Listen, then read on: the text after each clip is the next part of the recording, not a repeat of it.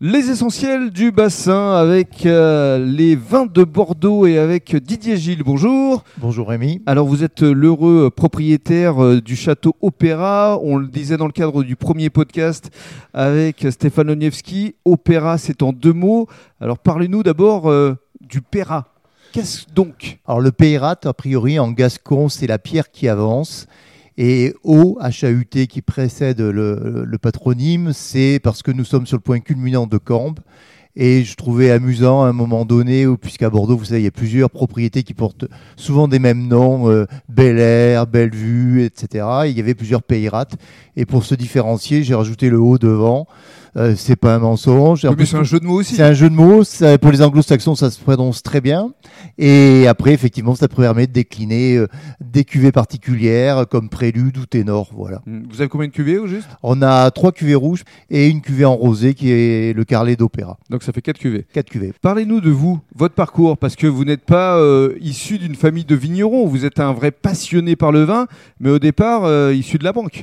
Voilà, euh, c'est un parcours euh, bah, comme on en rencontre de plus en plus, c'est-à-dire que euh, une longue carrière dans la banque euh, et une envie, euh, la cinquantaine dépassée, de se dire bah, qu'est-ce que je fais de, de l'autre partie de ma vie, là, des 50 ans qui viennent.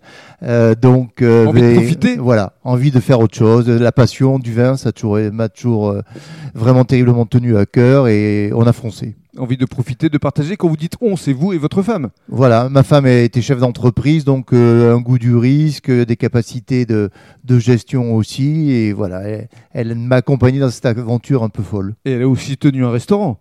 Elle a aussi tenu un restaurant, elle a été aussi euh, euh, promoteur, enfin elle a fait plein de métiers Oui. aussi. Mais donc elle s'y connaît un petit peu dans le vin.